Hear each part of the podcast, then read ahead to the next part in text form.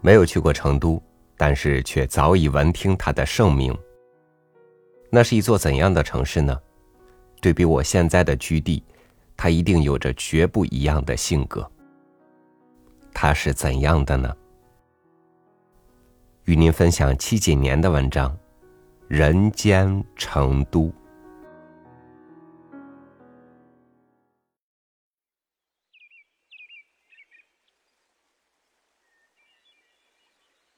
其实不是的，它绝对不似张艺谋宣传片里那般满画面的鲜艳、明丽、悠闲、现代。那部短片使所有人对它的印记概括为一座来了便不想离开的城市，但其实不是的。如所有看上去很美的事物那样。我熟知它现实中的阴霾、潮湿、暗淡，举目皆是灰色的楼宇、道路、天空，与中国一切大中型城市并无太大异样。人们在这常年阴霾的市井里过着泥泞的生活，连爱与恨都显得界限模糊。是的，长久以来，它一直如此。却也正是因为如此，才使偶尔的晴朗、干爽、明媚变得如此令人欢呼雀跃。每一个晴朗的日子都像节日，在成都，所有人将会无心工作、上学，只想在太阳下面去坐着、躺着，把心肝肺都掏出来晒晒。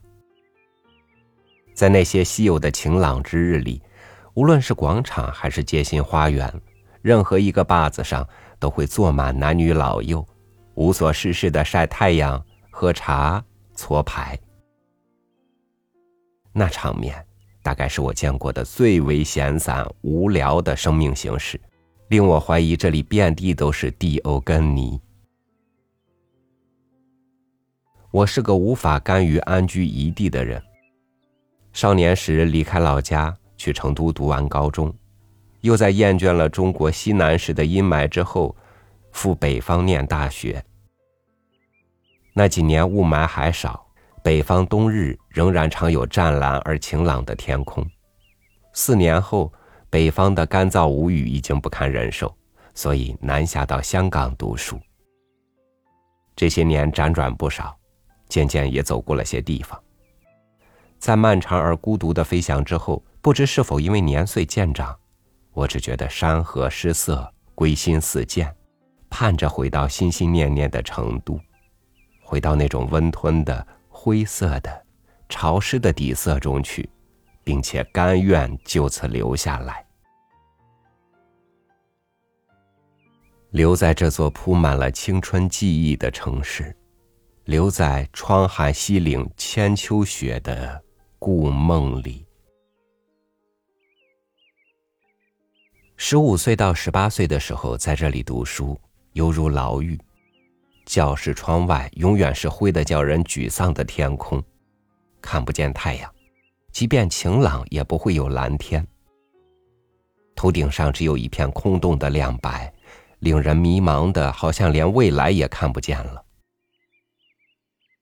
那些日子。每一天都过得一模一样，不一样的似乎只有笔下的试题变幻无穷。但回头来看，时间轻易便将所有的不快洗去，留下的是那几年遇到的最难得的朋友，走上的幸运之路。那些破事儿永远都是可笑和难忘的。高三三整考试之后。和朋友们背着背包就去玉林小区的小酒馆，喝完一杯加了牛奶的啤酒。偶尔周末返程，借住在同学家里，彻夜看影碟、听 CD、翻漫画。在操场上和隔壁班打篮球赛，冬天阴冷，手指总是红肿起来。那时候我还那么痴迷电影。每到周末就写纸条让朋友去玉林小区的碟子店淘电影。死党周末返校从家里带来的麻辣兔头、一定会在周日当晚就被室友一抢而空，专门为我留上两三个。俱往矣。而今开始了在这座城市的上班族生活，赫然发现四处都在搞拆迁、建高楼、挖地铁，道路随之改道的改道，封闭的封闭，禁左转、禁右转、禁直行的标志布满每个路口。加上无数固定或不固定的单行道，开车时真是叫人抓狂。朋友都调侃，成都一座不能左转的城市。但观音阁后街的夜抄手还是那么销魂，西安北路的翘脚牛肉还是那么绝，曹家巷的最牛苍蝇馆子还是那么人满为患。春阳水饺有分量，江河日下，价格蒸蒸日上的趋势，但味道还是算得上独此一家。所以整座城市再怎么堵车，各路食客依然前赴后继。每到周末，寻欢作乐的成都人便蠢蠢欲动，各处餐馆无不人满为患。就连平时一到深夜，城市各个角落。都会支起无数烧烤地边摊。犹记得新城市广场那个繁茂的闹市路口，一到深夜都会被烧烤摊占据，摊子足足快要铺到马路中央。如果是夏天，便吃烧烤配冰啤酒，谓之冷淡杯；冬天就来煮啤酒，由醪糟枸杞配啤酒煮成。相当巴适，所以不管怎么骂他阴天太多、车子太堵，你和你的胃永远都离不开它。带着一个成都的胃去外地是痛苦的，因为再好的馆子都让你食不下咽，你尝一口就觉得成都随便一个苍蝇馆子的厨师手艺都会比他好。这就是我在欧洲时如此思乡的缘故。我无法理解为什么仅凭沙拉、披萨、意大利面、炸薯条、面包、三文治、烤鸡、炸鸡、牛排就足以支撑整个西半球的胃们长达千百年。数十亿人就吃这几样东西千百年，真叫人情何以堪。但在吃喝玩乐上如此艰苦朴素，也许就是他们比我们发达的缘故吧。成都人在吃喝上面花费的智慧，实在是人类之最。所谓天府之国，真不是盖的。不仅如此，玩乐上的追求也不造次。川蜀数不尽的青山绿水，叫成都人的嘴不仅很挑，眼界也很挑。青城、西岭、峨眉已经不算什么，再远点往北打九寨，往西入藏，往南入滇，皆是集中国大美于一身之地。大江大河，好山好水，其美无可辟之。我作为一个伪成都人，平日里最喜欢在夜里去文殊院拜佛。白日里喧嚣的人群都隐匿，整个文殊院安然隐匿在宁静脱俗的古韵之中。无灯，无人，唯有林木森森，红烛灼灼，佛光隐现，千年一梦。红墙外有位拉二胡的大伯，每天晚上七点半准时端坐开弦。在院中闲庭漫步，便会有二泉映月、良宵、听松、寒春风曲等古曲不绝于耳，其声其静安宁之极，涤人心扉。我记得在成都双流机场有句城市宣传语是 “China's China”，成都，中国的中国，成都。是的，这令我想起那个下雨天，寒风刺骨。我经过一条小街，空空荡荡的米粮店门口，泥泞的卷帘门半掩，伸出的屋檐滴滴答答掉着水，刚好足够遮住一张麻将桌。四个人围坐，专心致志的在屋檐下搓麻将，任凭路边人来人往。寒风凛凛，落雨纷纷，四人犹如仙人下棋一般，之淡定，之投入，叫人叹为观止。其实再没有比这更加市井庸碌的画面了，但这却是一种只有平原卧地才能造成的人文气氛与集体性格，不可言，不可说，会心者可懂其中禅意奥妙。当然，和其中任何一座中国中型以上的城市一样，成都现在已经是一座堵城。在上班高峰时候，开车堵在水泄不通的路上，其实那已经不叫路了，密密麻麻的汽车、电瓶车、自行车，还有四顾茫然的行人，像一锅沸腾的饺子一样，暴躁而急躁的抢路，一张张怨戾的脸写满了生活的黯然失色，因为太像一个社会的缩影。所以，这样的场面特别容易让人灰心。我也开着车，也堵在路上。这是我十五岁就来读书的城市，十年过去，我在这里有了自己的房子、车子，有了一切成年人的模样。但那天突然看到穿着母校校服的孩子骑着自行车从我面前经过。我硬是愣愣的盯着他校服背上印着的母校名字，直到他的身影消失在川流不息的街口。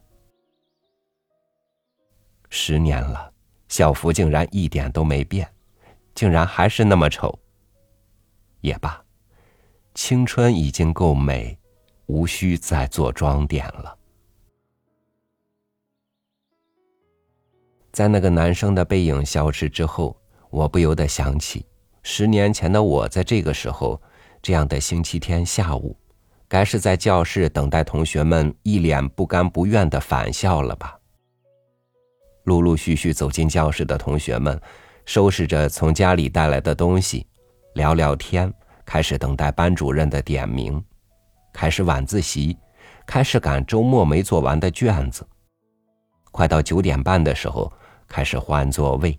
轰隆隆的拉桌子，搬书，接下来是新的一周。如此恍然，只觉得这一切就在昨天，如此清晰，如此清晰。那时的我在无数晚自习，就这一叠叠作业纸开始写作，当然那不叫真正的写作，在上课。自习、考试、做题的下戏，我们见缝插针的阅读、写作、弹吉他。我们热爱电影，热爱音乐，从吃饭钱里面省出一些零花钱来买盗版 DVD、打口 CD，买书、买杂志、买海报，看任何书刊都会认认真真做摘抄。一张张活页纸装订起来有厚厚一大本，真是些清脆的日子，也是一颗颗清脆的心。如今的我们拥有什么，又失去什么了呢？当我经济独立，不需要用挨饿的方式来省钱买碟，我却也再没有那种搜集电影的兴趣了。当我时间自由。也不需要面对晚自习和无尽的上课考试，我却也再没有那种非写不可的倾诉欲了。成长有一种标志，叫沉默。因为生活的逐渐复杂，因为这种渐渐复杂的难以言说、无法言说、不愿言说，或者不能言说。而竟然，竟然这一切的改变发生的悄无声息，有时候忍不住一下子会问：何时我们就走到了今天，变成了今天这个样子？在我已经独立开始一个人的生活之后，每天下班，收起电脑和文件，收起陪了一天的笑脸，离开办公室，经过堵得水泄不通的路口，在高楼大厦、车水马龙和烟尘尾气的缝隙之间，满目都是慌慌张张的人们，大家争先恐后的往前挤，又因为每个人都有自己的方向。一切就显得缺乏秩序和谦让，暴躁的喇叭声和陌生人脸上正在骂人的嘴型。我望着这样的生活面目，觉得无比的现实，无比的冷漠，简直就像马路上一张张路人的脸，空洞、疲倦、惶然。生活常常令我暴躁，那些堵得水泄不通的路口，喇叭、灰尘、口痰、垃圾，冷漠而空洞的人，疲倦而茫然的脸。唯独写作的世界是令我平静的，像在大雾的清晨与林间散步，空气清冽如泉，你心有山海。身轻如燕，但是，成都真是一座温柔的城市，只在夜里下雨，没有那么多赤裸裸的晴朗，仿佛就是不想叫你参透人生，然后在你最绝望的时候来一个清透的晴天，叫人高兴的手舞足蹈。我的朋友说。这样的世界温柔至无需闯荡，让人想起“何当共剪西窗烛，却话巴山夜雨时”。写到这里，我突然想，如果一个人的心与身能如“窗含西岭千秋雪，门泊东吴万里船”，那该是件多么好的事情啊！毕竟。无论是纽约、东京，还是北京、上海，都可以说：如果你爱他，就带他去那儿吧，因为那是天堂；如果你恨他，就带他去那儿吧，因为那里是地狱。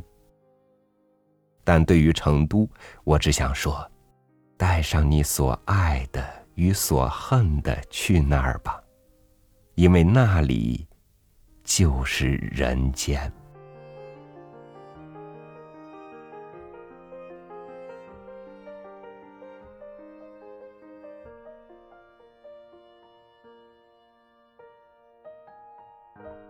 如我一样的普通人是决定不了一座城的样子的，但是，我却在他的身体里写下记忆，因而让他在我的眼睛里变得与众不同。